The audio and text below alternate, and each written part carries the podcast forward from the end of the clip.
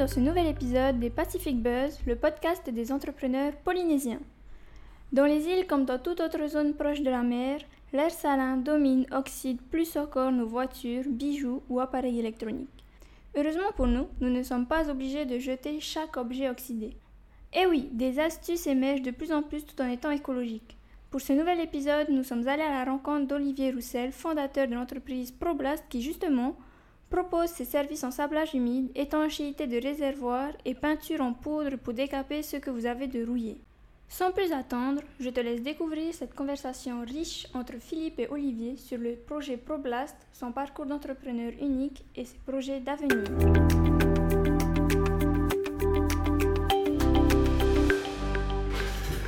Olivier, Irana Irana, bonjour. Merci euh, de venir nous voir dans le studio des Pacific Buzz. Euh, alors euh, rapidement, est-ce que tu peux te présenter, nous raconter un petit peu bah, qui tu es et ton parcours avant d'arriver donc, dans l'entreprise ProBlast que tu as créée aujourd'hui? Résumer une vie en quelques ça. mots. juste pour précision, ProBlast, en fait, on est deux. Il y a Stéphane et moi. Stéphane aime pas vraiment l'exercice euh, du paro paro, donc euh, c'est plutôt pour ma pomme. Euh, c'est pas l'ambassadeur du coup. Hein. Oui. Comment résumer ça? J'ai 47 ans, je pense, j'ai un peu arrêté de compter, je dois dire. Ça se voit pas. c'est parce que j'ai le bonnet, on voit pas les cheveux blancs. parcours complètement atypique, j'étais pas du tout calibré pour aller dans l'entrepreneuriat, absolument pas, mais un peu comme tout le monde, j'imagine qu'on se cherche donc euh, j'ai tendance euh, à euh, nous définir, nous, comme des, des, artisans industriels. à la base, j'étais j'étais prof d'anglais. Mhm. rien à voir Oui, non, rien à voir. Un, un parcours scolaire catastrophique, des résultats totalement en berne. Après, on peut se trouver tout un tas de, justifications et d'excuses sur ce genre de choses. Euh, C'était pas un cursus qui me convenait hmm. pour tout un tas de raisons qu'on a découvert euh, finalement euh, assez tardivement parce que euh, il semblerait que j'ai pas mal de traits autistiques. Donc, c'était pas véritablement adapté à, mon fonctionnement. Hmm. mais après euh, l'enseignement, c'est-à-dire que j'ai suivi le programme Erasmus. Pour ceux qui connaissent, je pense qu'il existe encore ce programme-là, qui est un programme d'échange d'étudiants à l'international. Qui n'existe pas ici à Tahiti maintenant. D'accord. Euh, que je recommande vivement si tu es étudiant, étudiante et que tu as envie de voir du pays. Euh, vas-y. donc moi j'ai été balancé en Angleterre sur différents sites, des, des hotspots de type Londres, Leeds, Bradford, euh, enfin des, des, coins très banlieues, très, euh, mm. très villes. Et euh, j'ai commencé à être assistant.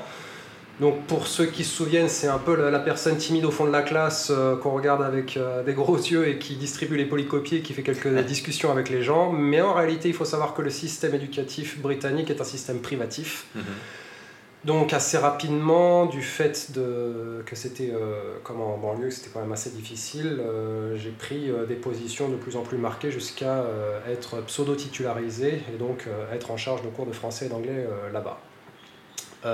sauf que je suis rentré parce que très amoureux et que j'avais l'intention de passer à l'agrégation, etc pour faire court, ça s'est pas du tout configuré comme ça. Euh, les accidents de la vie et, la demoiselle ayant préféré aller ailleurs, ça m'a permis de revisiter complètement et de recalibrer mon, qui je suis, euh, ce que je voulais faire, mmh. etc.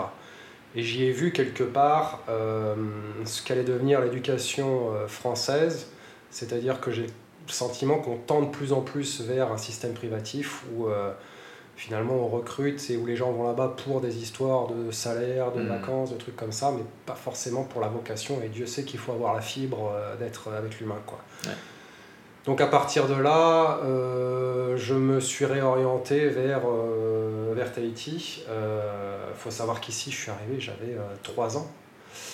mon père était pilote dans l'armée, il faisait partie des méchants, c'est-à-dire qu'il était sur les essais nucléaires à Mororoa. Euh, et d'ailleurs a manqué d'y laisser euh, sa vie. Euh, ceci pour ouvrir la parenthèse que tout le monde a, payé le prix de ce truc-là, qu'on soit polynésien, hmm. expatrié ou pas, etc. Et à partir de là, on a, beaucoup, beaucoup bougé dans le monde. Donc, globalement, moi, j'ai travaillé en Angleterre, j'ai travaillé aux États-Unis, j'ai travaillé en Thaïlande, j'ai travaillé un peu partout. Et je suis revenu en Polynésie parce que finalement, c'est c'est mes premiers souvenirs. Mes hmm. premiers souvenirs sont. tu avais passé une partie de ton enfance ici, donc. Oui, euh, j'étais à tout à année, euh, enfin voilà. Je...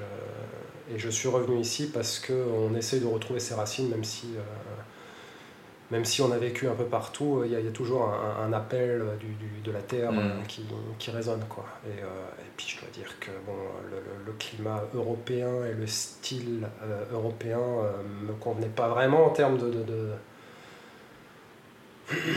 speed, on va dire, d'agressivité, de trucs comme ça. Relationnel aussi, c'est clair. C'est un peu difficile euh, sur des psychés comme la mienne, c'est un peu complexe. Mm. Je préfère être avec euh, des gens euh, qui voient le verre à moitié plein qu'à moitié vide, on va dire. clair.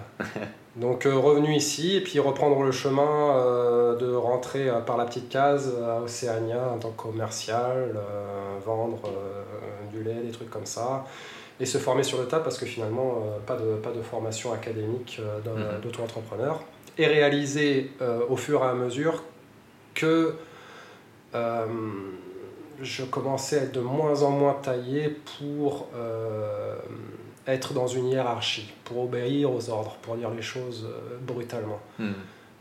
du fait de certainement de, de, de, de cet aspect autistique, mais sans pour autant aller chercher des excuses euh, du fait que j'avais ma manière de, de, faire les choses, de, de, de, voir les choses, etc.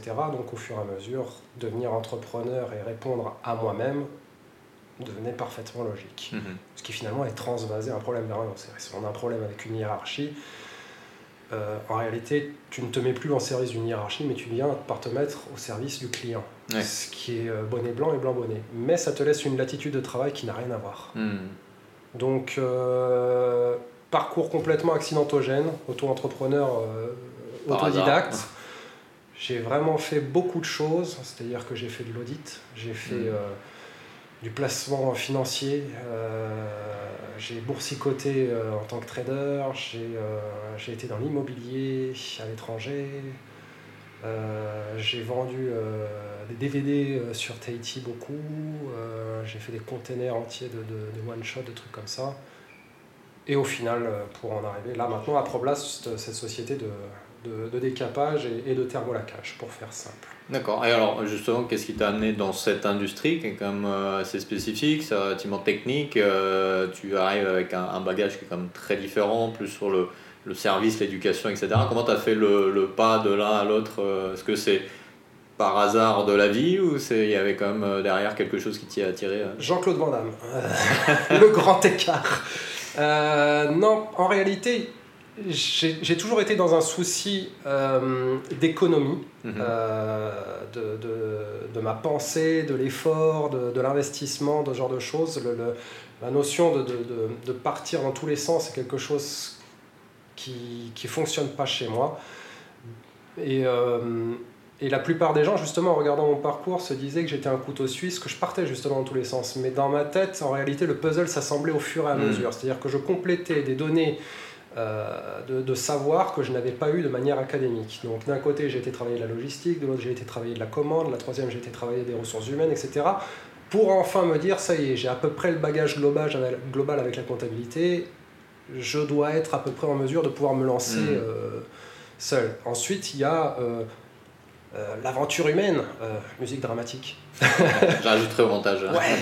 Euh, on cherche tous quelque chose. Je veux dire, je, vais, je vais sortir des, des, grosses phrases téléphonées de, de, PMU, mm. hein, mais on a tous une soif qui est complètement différente les uns des autres, des troisièmes, etc., et qui varie en fonction des âges. Moi, j'ai toujours cherché à remplir une espèce de colère, de soif, de, de de besoins euh, inextinguibles à l'intérieur de moi et euh, j'ai cherché des axes. Je me suis dit, bon, bah, peut-être que c'était en dirigeant des hommes que euh, j'allais pouvoir exprimer totalement cette espèce d'énergie qui partait dans tous les sens. J'ai géré jusqu'à 60 mecs, ça m'a pas rempli du tout. Hmm. ensuite, ça a été l'oseille. Je me suis dit, ouais, voilà, tout, tout est fait pour, vers cette société de consommation sur cette espèce d'étiquette de savoir qui tu es. On te demande, euh, quand on te demande qui tu es, on te demande rarement est-ce que tu es heureux. Euh, hmm. on, essaie plutôt de voir si euh, tu roules en grosse bagnole ou, Donc je me suis dit, ok, on va taper dans, dans, dans l'oseille et, euh, et j'en ai fait énormément. J'ai eu des métiers où j'ai gagné énormément d'argent, notamment en tant que courtier ou, ou dans l'immobilier. Ça a été euh, totalement indécent et, euh, et en fait, non, ça remplit pas du tout. Et il se trouve qu'en fait, Stéphane est venu me voir euh, et euh, lui était euh, menuisier ébéniste, euh, totalement passionné par ce qu'il faisait, avec de l'amour dans, dans son travail. Moi, je regardais ça avec des yeux écarquillés parce que j'étais pas du tout dans le délire d'utiliser mes mains, mais plutôt mon cerveau. Et c'est quelque chose que je ne comprenais pas. Et quand je comprends pas un truc, ça devient quasi maladif. J'ai besoin de, de- j'ai besoin de dedans, comprendre. quoi. J'ai Mhm. besoin de comprendre. Donc je mange de l'information euh, et j'ai regardé de plus en plus ce qu'il faisait. Mais euh, tu peux accepter ce que fait un copain euh, sans pour autant le comprendre. Hmm. C'est un petit distinguo qui- qu'il faut euh, sous-peser. Et lui venait souvent me présenter des, hum, des business models parce qu'il tournait un peu en rond, des idées, parce que j'avais cette façon de penser un peu, euh, un peu mathématique, euh, en me disant qu'est-ce que t'en penses, c'est ça, qu'est-ce que t'en penses? Et puis euh, un jour il m'a parlé de ce projet, un jour euh, éthylique d'ailleurs, Euh, et, euh, et on s'est emballé et je lui ai dit que... Enfin j'étais pas fan sur le coup, puis je me suis dit je vais réfléchir sur le projet et en fait je me suis dit qu'il y avait quelque chose. Qu'effectivement ça il y avait quelque chose à gratter. Et euh, je sais plus quelle nation avait cette, cette vision en fait de savoir si un projet est bon il faut en discuter euh, euh, sous influence de l'alcool trouver que c'est une bonne idée et ensuite en discuter tête froide. Et si on trouve que c'est aussi une bonne idée c'est qu'il y a peut-être quelque chose à, à- à creuser et tête froide on s'est rendu compte qu'il y avait véritablement quelque chose à creuser et euh, je me suis dit que j'allais faire une aventure avec, euh, avec euh, mon copain et c'était l'occasion d'avoir une aventure humaine. D'accord. Et il se trouve que cette société, on a le sentiment d'être utile. Il se trouve que... je ne fais pas de jugement de valeur. euh, Si, si, si toi qui nous écoutes euh, travailles dans, dans, dans la finance ou ce genre de choses, euh, je suis passé par cette case-là, ce n'est pas, c'est pas un jugement de valeur. Ce que je veux dire par là, c'est que quand on recherche à, à- à- à remplir son âme, euh, moi j'ai le sentiment que quand je rends un produit euh, aux gens qui viennent nous voir chez ProBlast, je vois le sourire sur leur visage. J'ai l'impression d'avoir aidé leur Mm. vie. Il y a une différence entre ça et, et lui donner une baguette de pain, où euh, voilà, c'est un échange transactionnel standard. Là, j'ai l'impression que euh, il m'a amené euh, une vieille machine à coudre de sa grand-mère qui d'un seul coup a, a revu le jour et il y a, il y a de l'émotionnel, il y a- Mm. il y, a quelque chose qui se passe. Et je me suis rendu compte que ça, ça me remplissait. L'humain me remplissait. Le, le, le fait d'être tourné vers l'autre me Ouais. remplissait. Et, et c'est des choses sur lesquelles j'étais absolument pas parce que j'étais vraiment dans une démarche euh, purement cartésienne, mathématique, d'argent, euh, le, le, le, youpi, quoi, le, cadre sup de base. Quoi. Et alors du coup, cette, en- cette entreprise qui te, qui te satisfait aujourd'hui, dans laquelle tu t'épanouis, vous, c'est, elle existe depuis combien de temps maintenant? Vous faites quoi? Combien de personnes sont dans l'entreprise? À quoi ça ressemble euh, ProBlast aujourd'hui? C'est un beau bordel. Non, c'est c'est assez euh, organisé, mais euh, comme j'aime à le dire, on est, on- ouais, on est des artisans industriels parce qu'on travaille avec des machines industrielles, mais que euh, on n'est pas très nombreux dans, dans ce domaine d'activité, ou alors les gens le font un peu différemment de nous. Euh, on a du gros matériel de pointe. Mhm. euh, et l'idée était de rénover des choses parce qu'on aimait bien euh, se pencher sur les rénovations de, de, de, de bagnoles, de motos, des trucs comme ça. Mais les pièces n'existent plus, donc on voulait des moyens pour pouvoir les décaper sans pour autant les, les, désintégrer, les, pulvériser ou les, ou les amoindrir. On a vu qu'il existait tout un tas de méthodes et on a vu cette méthode-là qui est le, le blast ou le wet blast, ou le sablage humide en français, qui diffère du sablage classique en ce sens que tu ne retires pas de matière saine. Mm. C'est-à-dire que le sablage classique va être du- de l'air et un abrasif.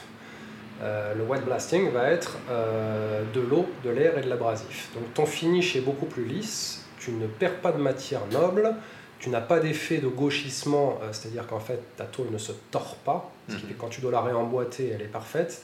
Tu n'as pas de problème d'électricité statique ou d'étincelle, ce qui peut être absolument déterminant quand tu travailles sur des réservoirs comme, euh, comme nous on le fait. Mhm.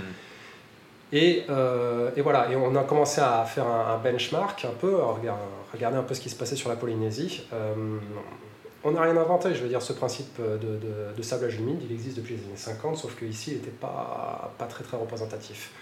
On a vu qu'il y avait des entreprises qui faisaient du sablage classique, Mhm. euh, avec tous les problèmes que ça augure, c'est-à-dire qu'il y, a des- il y a des maladies induites au niveau des poumons qui s'appellent la silicose quand tu respires trop de, de- de silice. Le silice étant l'abrasif de base, le sable, hein, si tu préfères. Euh, ça voulait dire qu'il fallait travailler avec un espèce de, caisson de, de, de cosmonaute. Enfin, c'est- très euh, Avec le climat d'ici, euh, Voilà. c'est pas forcément très pratique. quoi. Alors, il y en a qui sont réfrigérés, il y a tout un tas de solutions, Mm. mais voilà. Et on a vu qu'en fait, cette solution, nous, en termes de propagation, si le sablage classique, l'image que j'utilise souvent, euh, c'est que le sablage classique, quand tu shootes quelque chose, tu as des retombées sur la taille d'un terrain de football. Ah oui. À hygrométrie standard, c'est-à-dire s'il pleut pas trop, euh, s'il n'y a pas trop de vent, et voilà. Euh, le, le blastage, nous, on va rester dans le rond central du, du terrain de foot.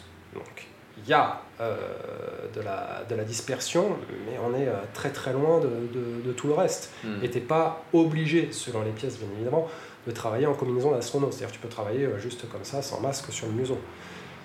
Donc on s'est dit que c'était pas mal parce qu'en fait on a vu que on était un peu dans cette espèce de démarche de, de, de recyclage, on va dire.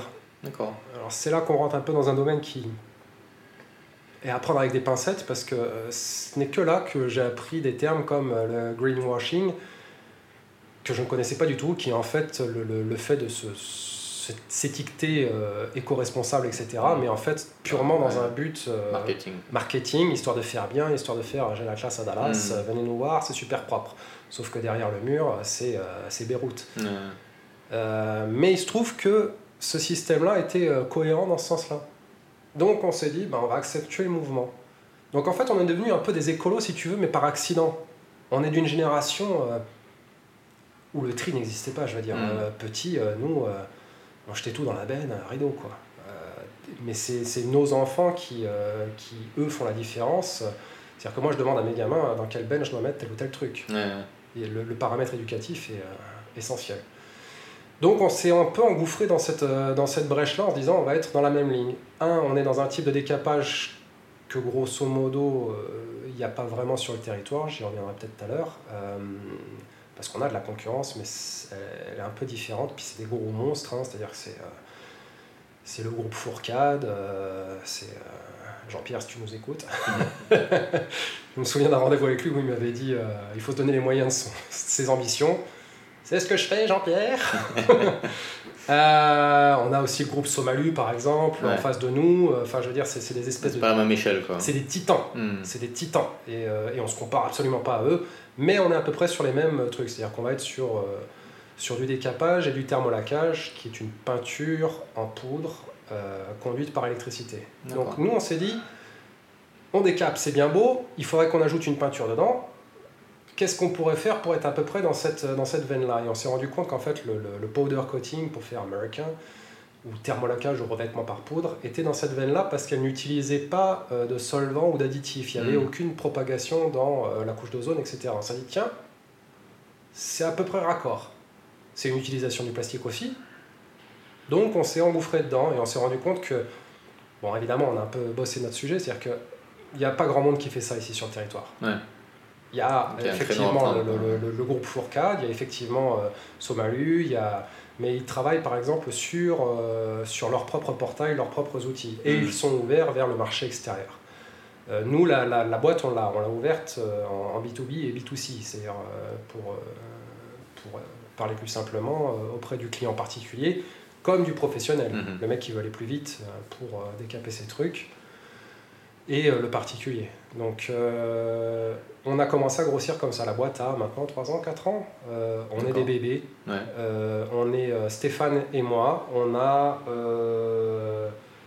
un CAE par l'entremise de Rodolphe Toutairi là, de Police 2000 euh, qui nous a filé un, un gros coup de main sur le montage du dossier parce que ce gars-là est vraiment tourné vers les mecs des quartiers, Mhm. etc. Il a, il a un sens de, comment, de, de l'humain très important et, euh, et euh, le CEFI euh, qui met en place ces enveloppes avec le gouvernement pour aider les entrepreneurs où pendant un an, pour ceux qui ne savent pas, tu ne casques rien en termes de Mhm. salaire. Et tu as la possibilité donc, de former quelqu'un de A à Z et éventuellement l'embaucher à la fin. Ce qui est, pour le tissu économique polynésien, Ah, absolument Utile. déterminant. Parce que je, le Vaya qui, qui bosse avec nous est un gars qui, euh, qui n'a aucune formation. C'est- Mm. C'est-à-dire que c'est un gars, il sort de nulle part, il n'a jamais travaillé, euh, il n'a aucune cotisation sociale, euh, et euh, il est en train d'apprendre un métier, euh, il est en train de, de re-rentrer dans un... Il est en train de s'insérer. Donc euh, je dis pas ça au sens où on fait du social et où on est euh, Père Christophe euh, à, chercher des points auprès de Dieu. euh, c'est pas ça ce que je veux dire. C'est que Vous faites votre contribution. euh, il y a un échange de procédés Mm. qui, est, qui, est, qui va au-delà du rapport employeur-employé de tu me donnes un service en échange de quoi je te donne un salaire. Bon, en Mm. l'occurrence, on ne donne pas de salaire, c'est le CFI qui le fait. Merci. Euh, mais il y a euh, une vraie dimension euh, humaine. hmm. C'est chouette de voir un gars qui, euh, qui se remet au turbin, qui se remet dans, des, dans des horaires à se lever, etc. Il y a quelque chose de magique quand, quand tu vois ça. Et, et c'est le genre de truc où toi, en tant qu'employeur, euh, basiquement, tu as vraiment toutes les techniques possibles, et c'est pas toi que je vais apprendre ça, de, de, de management. Euh, moi, j'ai eu 50 techniques de management avec les gens avec qui j'ai bossé, mais euh, quand tu es sur des rapports comme ça, il y a, y a- il y a une vraie magie Mm. qui opère. Il y a une vraie magie qui opère parce que tu, tu vois quelqu'un grandir sous ton ombre ou sous l'ombre de, de- des organismes payeurs.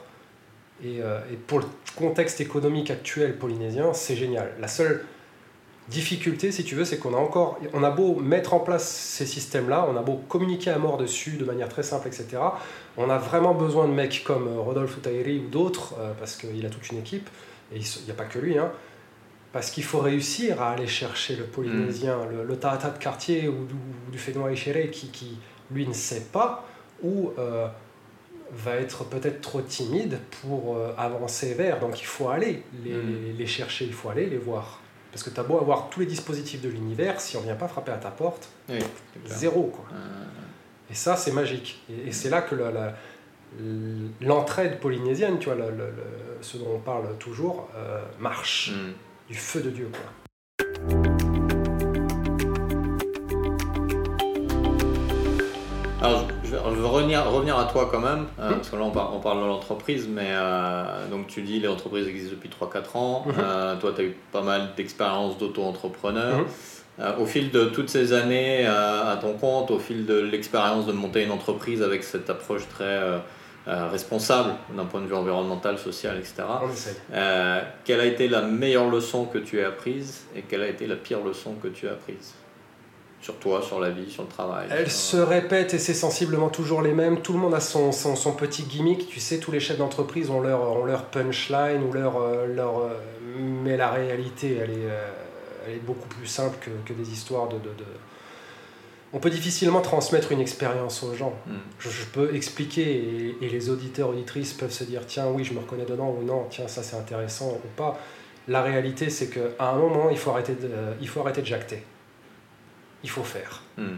point à la ligne. Et il faut arrêter de se trouver des excuses de j'ai pas la thune, j'ai pas le temps, le contexte est pas bon. le- On a lancé cette boîte en plein, en plein Covid, quoi. Ouais. En plein Covid. Mais vraiment, euh, où tout le monde c'était euh, la, la guerre, tout s'effondrait. euh. Il faut faire. Faites. Vous avez une envie, vous avez un. Ayez de la détermination, rentrez dedans. Mais rentrez dedans de manière sensée, c'est-à-dire faites vos devoirs avant et tournez-vous vers les autres parce que, pareil, encore punchline euh, de, de- de PMU, mais seul c'est bien beau, mais t'avances pas, quoi. Il faut y Mm. aller à plusieurs, quoi. Il faut y aller à plusieurs, chacun a une vision complètement différente. La vision de Stéphane de la boîte n'est pas du tout ma vision à moi. Et, euh, et j'ai besoin de sa vision à lui. Quoi. Mm. Lui va avoir une approche plus pondérée, moi je vais avoir une approche beaucoup plus rentre-dedans. Euh, Je, je- je lisais encore la dernière fois le- le- la gimmick de, de- de Richard Branson, là, de Virgin, euh, qui disait euh, si vous avez une super opportunité, dites oui d'abord et apprenez à le faire après. Hmm. Et dans le principe, ce qui nous freine tous, c'est ça. Combien de copains, combien de gens on connaît qui ont une idée Oui, je vais, je vais faire. Ah, j'aimerais bien. Fais-le, quoi. Hmm. Arrête. Il n'y aura pas de bon moment. Il n'y aura jamais de bon moment. Il n'y aura jamais une espèce de concordance stellaire entre euh, j'ai l'oseille, j'ai le temps, j'ai la santé, j'ai le machin. Et, et vous remarquerez que dans vos choix de vie, c'est toujours ça. C'est jamais le bon moment d'avoir un enfant. Parce qu'on se dit non, il faut un boulot où j'ai plus d'oseille. Faites-le. Hmm. Tu le sens, ton, ton, ton âme vibre, bah, il faut y aller. quoi. Et tu t'adaptes au fur et à mesure. Quoi. Alors, dit ça vient pas sans sacrifice malgré tout. Tu le disais, quand tu es venu t'installer ici, tu es reparti de zéro. Donc, c'est quand même bah, sortir d'une routine, d'une zone relativement confortable, redémarrer de zéro, lancer une entreprise en plein Covid, c'est repartir de zéro avec énormément de risques. Comment toi tu gères, euh, parce que quand on t'entend parler, on sent l'énergie, on sent l'engagement, mais comment tu gères cette, cette transition? Comment tu gères le fait de te dire c'est le Covid, mais on va quand même y aller, on va lancer une entreprise. Quel, quel, processus, tu, avec ton associé, comment vous avez réussi à, vous motiver, à vous rassurer aussi peut-être, parce que c'est souvent ça qui, qui empêche les entrepreneurs, de se dire, bah, je sais pas. Quoi. Tu soulèves un point qui est, qui est capital, c'est-à-dire qu'il ne faut, il faut pas confondre euh, motivation, engagement et euh, aveuglement ou euh, comment obstination. C'est-à-dire que j'ai vu et j'ai moi-même fait des projets parce que mon fonctionnement mental est ainsi fait, où je me suis euh, totalement enterré à foncer droit dans le mur et à me dire euh, ça va passer. C'est-à-dire que dans tous les discours des, des, des, gens euh, super successful que vous verrez à gauche à droite ou même les, les méga stars, ils vous disent tous la même chose, c'est qu'il faut y aller, il faut rentrer dedans, il faut casser les règles, il faut, il faut grandir de, de l'échec. Et c'est une réalité, tu peux pas y arriver. Hmm. De quoi que ce soit qu'on parle de relations de couple, de euh, sport, de, euh, d'argent. De... Tu peux pas y arriver en un claquement de doigts. Si tu y arrives, c'est un coup de bol. Et ça veut dire que derrière, tu vas te planter, mais tu vas te planter encore plus haut parce que tu n'as pas pris euh, les, les, claques que la vie te met constamment dedans. Tu parlais d'échecs, des échecs, j'en ai eu, mais des phénoménaux. Hmm. Phénoménaux. J'ai eu, j'ai eu un, moment dans mon parcours de vie un accident de moto qui, qui, qui m'a laissé complètement. Enfin, je veux dire, on m'a dit que jamais plus je, je, courrais et que je marcherais toujours avec une canne, etc. Euh, dans la même année, euh, j'ai perdu, enfin j'ai divorcé, j'ai perdu ma baraque, j'ai perdu euh, toutes mes économies. J'en ai eu plein, des, des, des, des chutes spectaculaires. Hmm. Mais il y a un moment, voilà, soit tu es assis et tu pleures, soit tu fais ton deuil parce que c'est une phase nécessaire et tu y vas hmm. et tu rentres dedans parce que toute la vie n'est que ça. Rien n'est statique. Je ne connais personne qui a une vie statique. Il y a des chamboulements, et le chamboulement a soit deux effets sur toi. Soit il t'anéantit, soit tu t'adaptes. Et on, a beau être soi-disant euh, en haut de la, chaîne alimentaire, euh, on fait partie de ce gros écosystème terrestre. Et l'écosystème terrestre, il n'y a pas de bien, il n'y a pas de mal, c'est euh, de l'adaptation, c'est de la survie du plus fort, et c'est changer, avancer, grandir, mm. s'étendre. Et ton moteur dans tout ça, c'est quoi, toi, à titre vraiment personnel Parce que c'est, voilà, tu, tu, tu, viens de le lister, tu as quand même connu des expériences difficiles qui auraient laissé beaucoup de personnes un peu sur, sur, sur le carreau. Qu'est-ce qui, qu'est-ce qui fait que tu te dis, je me suis planté, mais bah, je continue parce qu'il y a quelque chose qui me, qui me drive, il y a quelque chose qui me... Chaque claque que tu prends... Euh, chaque claque que tu prends, de la même manière, encore je vais me répéter, mais chaque claque que tu prends peut être appréciée de deux manières. C'est-à-dire que soit tu peux décider que euh, tu sors ta, ta, coquille, tu la mets sur la tête à la Calimero, tu dis c'est trop injuste, la vie c'est moche, c'est l'autre qui m'a fait ça, ah oui mais bon c'est elle qui m'a quitté, ah oui mais c'est lui qui m'a piqué tel marché. Soit à un moment tu réalises que euh, c'est comme ça. Hmm. On est tous euh, en train d'essayer de se débattre dans, dans, cette espèce de piscine, on est tous en train d'essayer de surnager, et il faut que tu...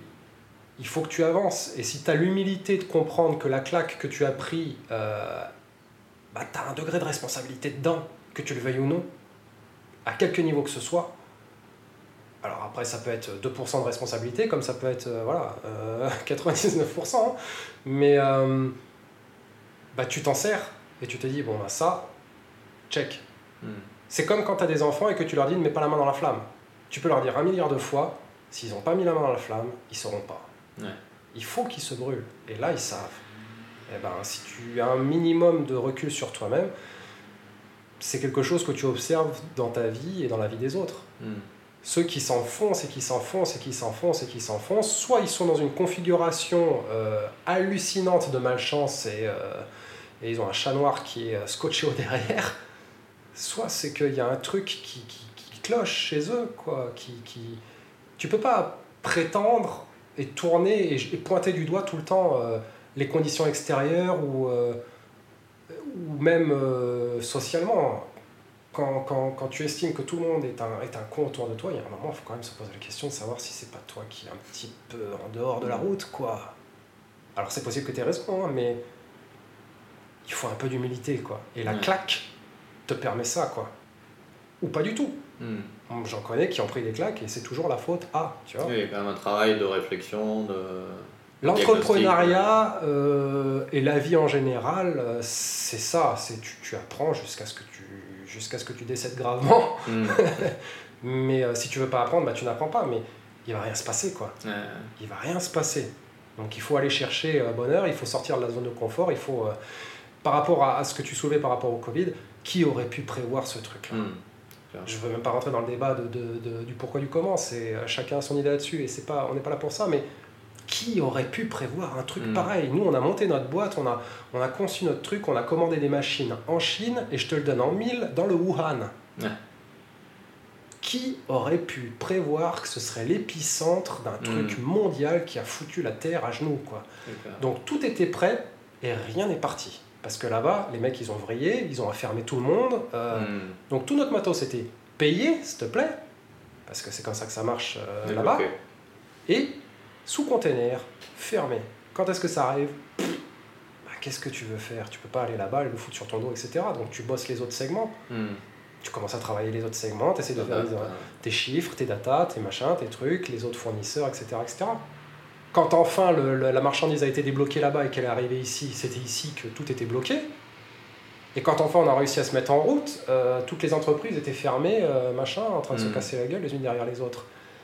T'as pas 50 options, c'est comme ça, c'est comme ça. Maintenant, là où, euh, à la limite, je, je peux un peu taper dans, le- dans le dos de, de, de, de Steph et moi, ça fait toujours du bien de se faire un peu l'autocongratulation, c'est que j'avais suffisamment d'expérience, moi, pour avoir été auto-entrepreneur, et j'ai un peu travaillé tous les modèles, c'est-à-dire j'ai travaillé avec du stock, sans stock, avec euh, des locaux, sans locaux, avec du personnel, sans personnel, ce qui fait que je voyais à peu près euh, toutes ces choses-là, et je voulais absolument une société qui soit à l'épreuve des balles. Hmm. Parce que je me suis dit, sans être pessimiste, mais je trouve que le contexte économique qui bouge beaucoup, il est hyper hardcore. Hmm. C'est très très dur maintenant, c'est devenu très très dur. Euh, à l'époque, tu montais une boîte, euh, surtout à l'époque euh, du CEP ici, où tu devenais euh, millionnaire en un Ouais, claquement de doigts. ouais.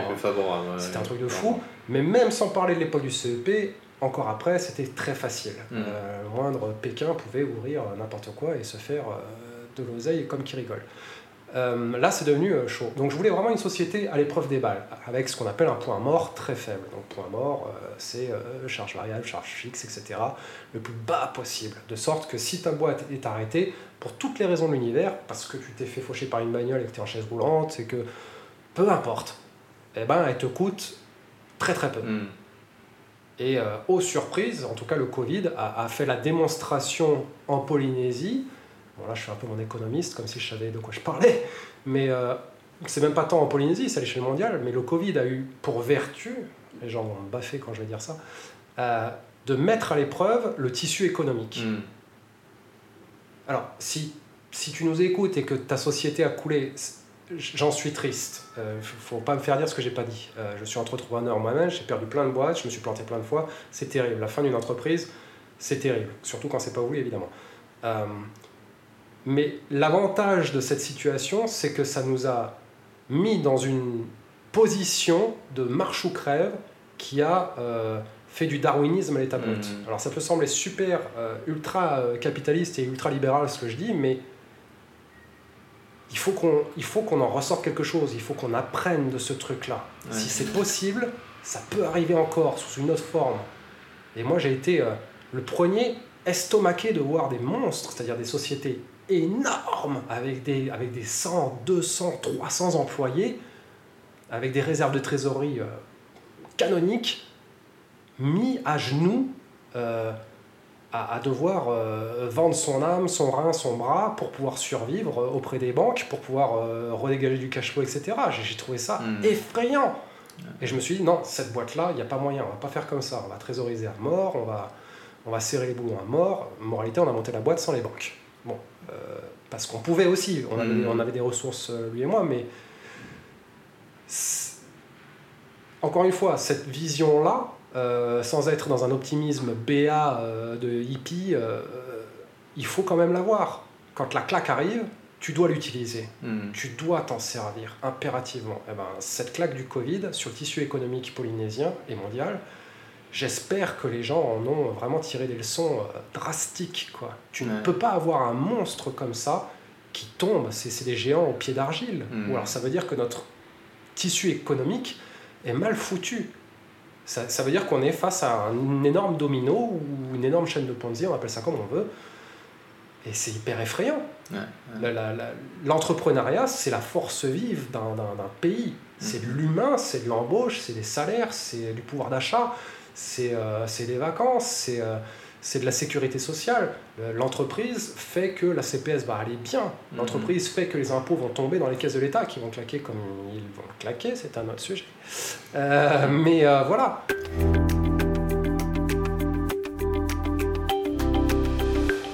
Alors, avant, avant de revenir au contexte justement euh, actuel, dernière question par rapport à ton parcours.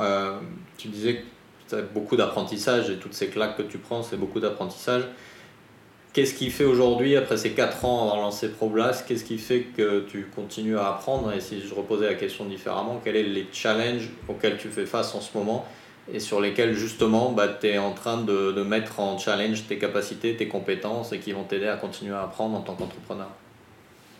T'en as tous les jours de toute façon. Au-delà du, du, du challenge de la société, déjà tu as un challenge personnel Mm. parce que euh, tu es la société et la société c'est toi. Si toi tu vas mal, ta société invariablement Mm. va mal. À moins que tu sois dans un secteur hyper porteur et que tu du bol. Donc euh, c'est un boulot déjà qu'il y a sur toi, euh, sur ton contexte familial, sur ta relation avec ton monsieur, ta madame, peu importe. Il y a un boulot sur soi. Et ensuite, le, le boulot structurel de la société, il est tellement divers. Qu'est-ce que tu vas faire aujourd'hui C'est-à-dire que c'est pour ça que je suis focalisé sur le fait d'avoir des objectifs euh, journaliers, des objectifs à moyen terme et des objectifs à long terme. Mm. Et je fais du, du- du marquage au fur et à mesure pour savoir où est-ce que j'en suis dans, dans mon curseur, etc.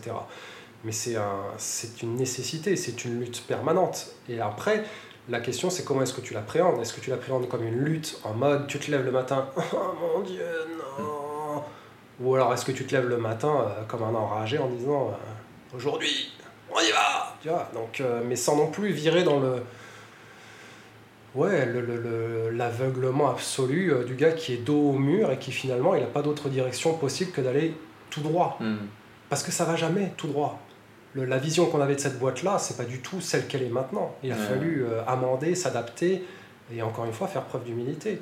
Donc des plans de développement, on en a plein, des, des- des- des visions à moyen terme, on en a plein. Là, on est dans la phase, si tu veux, où le- la théorie, bon, on l'a faite, l'investissement, il est fait, le- le- la machine tourne et euh, elle euh, commence à rapporter de l'argent, ce qui, euh, tou- touchons du bois, euh, est, est déjà formidable, parce qu'il y y a- il y a des boîtes qui mettent euh, 5, 6, 7, 8 ans à gagner de l'argent, il faut le savoir. C'est-à-dire qu'on est plus sur des, des plans de rentabilité à l'époque où on était sur 2 ans. Il y a des Mhm. boîtes qui mettent ouais, 7 à 10 ans avant de gagner de l'argent, mais qui ne vivent que sur euh, l'emprunt bancaire ou qui ne vivent que sur le cash flow.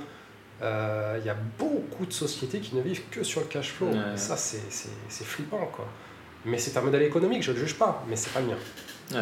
Donc, euh, Mais à titre cherche, personnel, euh, du coup, euh, parce que là, tu, on est sur l'entreprise, mais à titre personnel, toi, quel est, quel est ton challenge actuel en tant qu'entrepreneur de te dire, ben, ça, c'est encore un truc sur lequel j'ai du mal à travailler et l'expérience de l'entrepreneur m'aide justement à progresser. C'est toujours dur, tous les jours c'est c'est dur, parce qu'on a toujours cette espèce de réflexe de euh, sit back and, and enjoy, tu vois, de, de, de- ah, là je suis bien, là je suis dans ma petite zone de confort, oh c'est cool. À partir du moment où tu isoles ça, il faut en sortir, et moi, c'est un truc à titre personnel que je surveille énormément. À partir du moment où je commence à m'asseoir, à partir du moment où je commence à me sentir bien, c'est là que je me dis que j'ai un problème. Hmm. il faut que j'aille chercher euh, plus loin. Il faut que j'aille chercher ailleurs, il faut que je sorte de, de- de cette zone-là. Et euh, je suis plus un théoricien qu'un qu'un manuel. Je, je m'oblige à aller euh, mettre les deux pieds et les deux mains dedans, à aller souder des réservoirs, à aller mettre les mains dans, Mm. dans- dans le truc. On a des tendances. Hein. euh, alors je dis pas que je suis un intellectuel plutôt qu'un manuel, euh, loin de là. Mais euh, on a des accointances, des trucs qui nous, qui, qui nous plaisent. Mm. Euh, moi, j'aime plutôt être dans, dans les chiffres et ce genre de choses. Donc, mais je fais exprès d'aller à contre-courant de, de- de ces choses-là. Parce que de toute façon, il faut être multifacette. Il faut, euh, il faut se compléter. Et je me rends compte que je vais bien.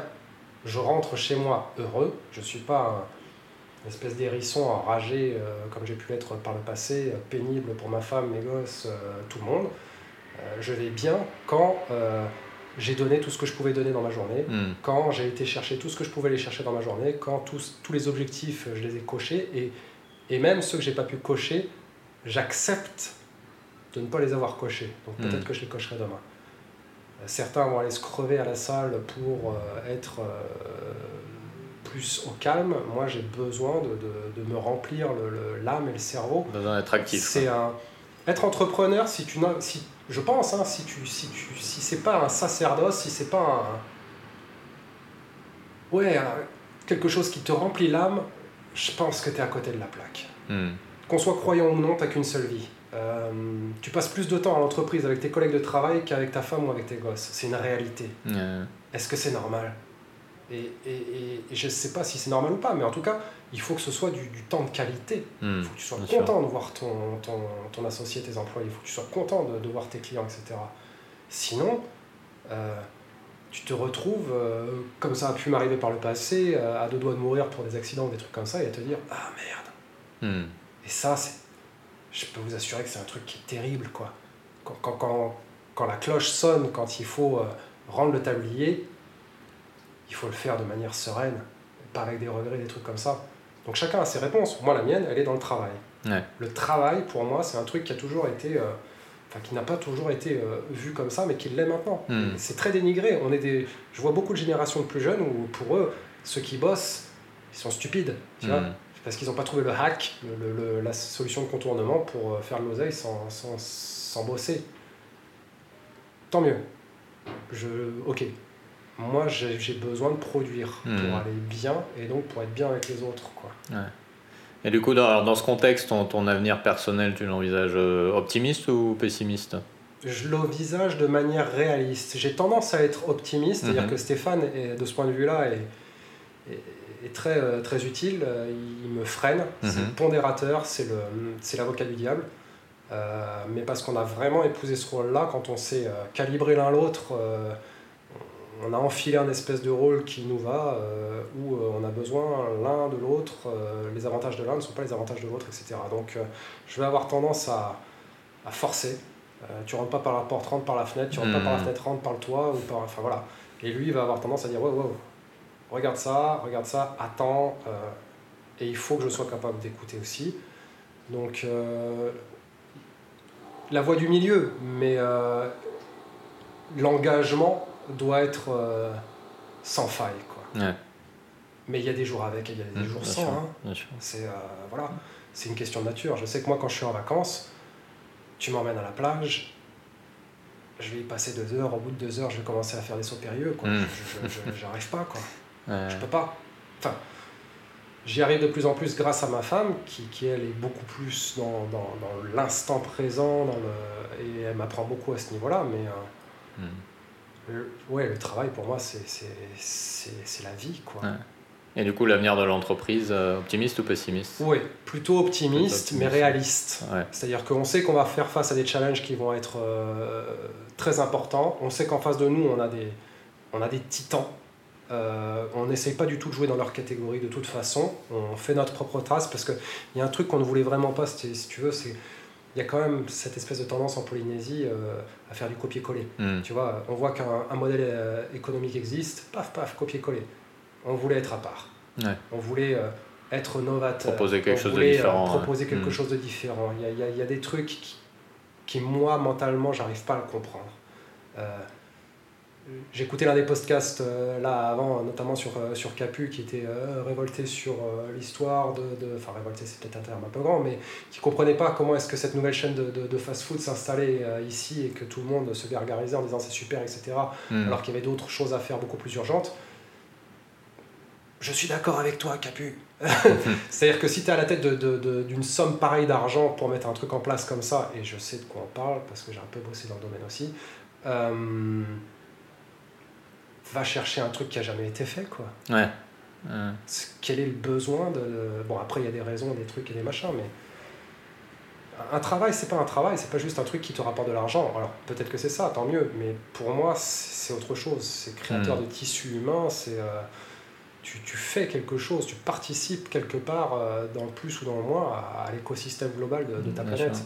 Donc, je sais qu'on va prendre des claques, je sais qu'on va prendre des, des grosses descentes d'organes, On a tout un tas d'idées sur des développements, euh, des trucs euh, extraordinaires, mais on est euh, beaucoup dans la pondération. Ce que je souhaiterais, c'est accentuer l'embauche, euh, Mm. avoir plus de, de- de personnel local, si possible, non qualifié, de sorte que les mecs sortent de chez nous en se disant voilà, vrai con ce gars, mais euh, au moins il sort de là avec quelque chose, Mm. tu vois, euh, ou alors il sort de là euh, avec d'autres perspectives, parce que on a eu un gars comme ça juste avant, un CAE, que l'on pensait garder, et le gars au fur et à mesure de la de l'entreprise a voulu ouvrir son, son entreprise.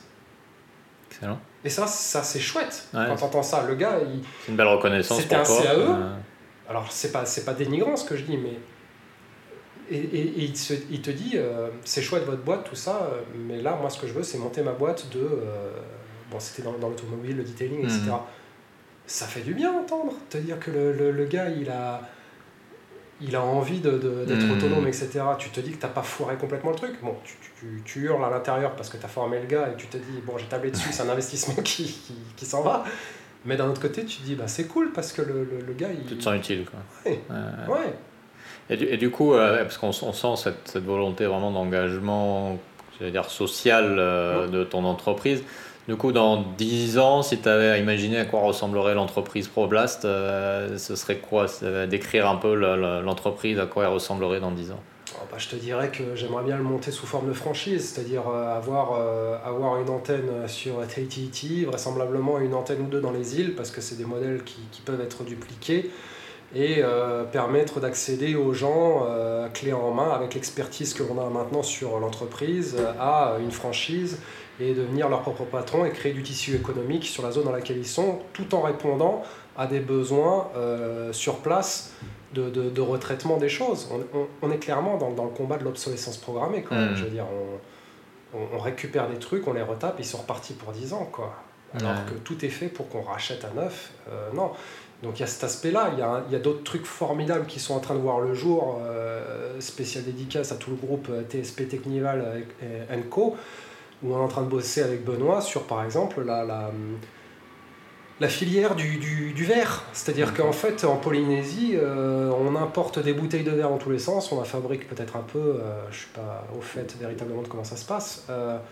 Mais il y a un volume de verre Mhm. qui est monumental. Euh, nous, dans le, dans le business model, on avait le choix entre tout un tas d'abrasifs, l'oxyde d'aluminium, des trucs comme ça. Mais comme on s'est dit qu'on était quand même dans une démarche qu'on essayait d'être vertueuse, au final, on a opté pour, euh, pour un type d'abrasif qui est euh, le verre. Le verre, c'est de la silice, c'est ce que tu retrouves sur la plage. Hmm. C'est-à-dire que c'est un truc qui est réutilisable à l'infini. Il faut le savoir, c'est une des seules ressources qui est réutilisable à l'infini. Euh, J'ai commencé à importer de la marchandise euh, de l'étranger euh, à gauche à droite pour avoir euh, cette base d'abrasif. Et puis à un moment, je me suis regardé, je me suis dit, mais on est en train de collecter du verre de partout en Polynésie. Hmm. Qu'est-ce qu'on en fait exactement? Et j'ai commencé à aller gratter les copains là-bas à Technival, Enviropol et compagnie. Et j'ai dit, ça marche comment et, et les mecs sont engagés dans ce boulot-là. Ces gars-là font un boulot, c'est une mission. Hmm. C'est-à-dire qu'on n'est pas dans le traitement du déchet pour faire de l'oseille. Alors oui, certes, il y a un aspect euh, financier, mais tous les gars que j'ai rencontrés là-bas, c'est une mission. C'est magnifique de voir ces mecs-là. Et euh, on collecte, c'est-à-dire que tu bois ta, ta, ta bière, tu la fous dans ton collecteur, il est euh, envoyé, il est concassé, et après, c'est-à-dire qu'on en utilise une partie dans, dans les VRD, ce qu'on appelle les VRD, Mhm. c'est dans les tranchées, tu vois, quand on fait les, les, les- les canalisations, travaux, les trucs là. comme ça, mais pas tant que ça. Le, le gisement, c'est en Polynésie, il est euh, monstrueux Hmm. des milliers de tonnes et on l'utilise pas tant que ça. Moi, j'en utilise quand même pas mal. Ouais. hein. Euh, et je me suis dit, pourquoi je vais continuer d'aller foutre de l'oseille euh, en Chine, en Inde, aux États-Unis, etc. Donc faire sortir de l'oseille polynésien en dehors de Polynésie. Alors oui, tu me diras, quand il revient, je paye des taxes, etc. Mais en attendant, le cash, il est parti là-bas. Hmm. Euh, c'est là qu'on parle un peu euh, comment économie circulaire, euh, pour être un peu technique. Alors qu'on a tout ce qu'il y a là. Et Benoît me dit oui, oui, on, on peut. La, la granulométrie, la taille, on peut, on est en train de, et on va faire ça. Donc ça veut dire que en local, on a une entreprise qui va récupérer des jantes qui sont moisies, des trucs, des machins, des... qu'on va pouvoir sabler dans des conditions euh, éco-responsables minimales Hmm. avec du verre en local qui va être retraité en local. Donc tu boucles un chemin financier et un chemin de ressources en local. Parce qu'il faut savoir que le verre est tellement recherché que c'est pour ça que les mecs euh, grattent les montagnes et, euh, et creusent dans tous les sens le sable. C'est- C'est une denrée qui est hyper rare. Hmm. Et au lieu d'aller euh, péter des montagnes, euh, Des creuser euh, des ouais. littorales et des trucs comme ça, on l'a entre les mains tous les jours. Hmm. Dans ta bouteille de euh, bip cola, euh, etc., etc. On l'a là. Donc on est en train de mettre ça en place avec eux. Et je trouve ça énorme. Ouais, on a commencé à travailler avec leur équipe et les gars, à partir de là, ça commence à faire pop-pop. Ils se sont dit, ah bah on peut utiliser ce sable local pour les filtres à piscine. Ah bah on peut utiliser ce sable local pour... euh, Et puis toutes les idées ont commencé à sortir Mm. les unes derrière les autres. Parce que c'est pas nous, euh, les, les, les trois pecnos dans notre petite boîte qui avons consommé tout le gisement, il faut être clair. Mais je me dis, ouais, si l'argent peut rester en Polynésie, si le, le- le consommable peut être pris en Polynésie plutôt que d'être enterré euh, pour rien foutre, voilà, clair. ben là tu fais quelque chose à ton échelle, ton empreinte, elle est valable. Hmm. Donc des projets comme ça, tu parles de, de, de l'avenir de l'entreprise, c'est ça. D'accord. Ça et d'autres aspects. Ouais. On a des visions, on a des trucs, euh, bon, certaines que je garde pour moi évidemment, Bien mais, sûr. mais euh, ouais, tu ne peux pas rester statique en tant Mm. qu'entrepreneur. Si tu es statique, t'es mort. C'est Ouais. aussi simple que ça.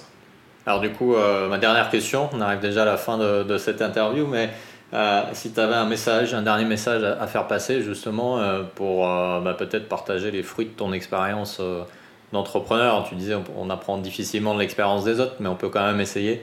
Donc si tu avais toi un message à, à partager à nos auditeurs pour terminer cette, cette conversation, qu'est-ce que tu leur dirais? Il faut aller chercher ce, qui, ce qui résonne en toi. Il faut véritablement. là, il faut mettre une musique lancinante derrière. Va chercher bonheur. Il faut avoir des certitudes teintées de doute voilà, Mm. pour faire des punchlines un peu foireuses. Euh, et, et, et ces formats-là, audio de podcast, ou alors même ce qui est fait euh, par rapport à la CCISM, sur Prism, sur tous ces trucs-là, etc. Allez-y, Euh, rencontrez du monde, euh, parlez-en autour de vous. N'ayez pas peur d'exposer votre idée. Bon, ça dépend à qui évidemment, parce qu'il y a quand même des pirates des Caraïbes de première catégorie, mais euh, allez confronter vos idées avec euh, tous ces gens-là, ou, ou avec euh, des gens comme moi. Euh, Je suis toujours ouvert à ce genre de conversation. euh, pour aller chercher ce que vous voulez pas entendre, surtout, et pour aller chercher aussi de la, de la motivation. Mais si ta motivation à toi seule devrait suffire, mais si tu viens chercher des choses que tu n'as pas envie d'entendre, il faut que tu les utilises, toi, euh, à tes propres desseins. Euh, en tant qu'entrepreneur, il faut être capable d'entendre euh, de la critique pour peu qu'elle soit constructive Hmm. et avérée. Et bien évidemment qu'un neurochirurgien Ouais, ne va pas fondé, demander l'avis euh, de euh, gars comme moi, tu vois. Je J'y connais rien du tout, quoi. Mais voilà, le- le- il faut être ouvert, tourné vers l'autre, être capable d'encaisser du non, être capable d'encaisser, avoir de la résilience et avoir quand même l'esprit suffisamment analytique pour ricocher dessus. Hmm. Ok, super. Message super intéressant et, euh, et nouveau, on l'entend, on l'entend rarement. Donc euh, merci beaucoup Olivier de t'être euh, joint à nous pour cette, euh, cette conversation et puis bah, longue vie à Problas du coup et à tous vos beaux projets. Maruru.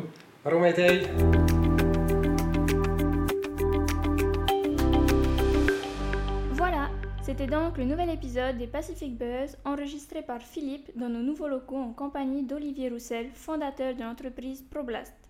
Si cet épisode t'a plu, n'hésite pas à le partager avec tes proches, tes collègues ou ta famille. N'hésite pas également à le partager sur les réseaux sociaux, à le noter sur ta plateforme de podcast préférée. Ce sont tes retours et tes partages qui nous aident à continuer. Je te retrouverai donc très bientôt pour un nouvel épisode, un nouvel entrepreneur. D'ici là, prends bien soin de toi et à bientôt. Nana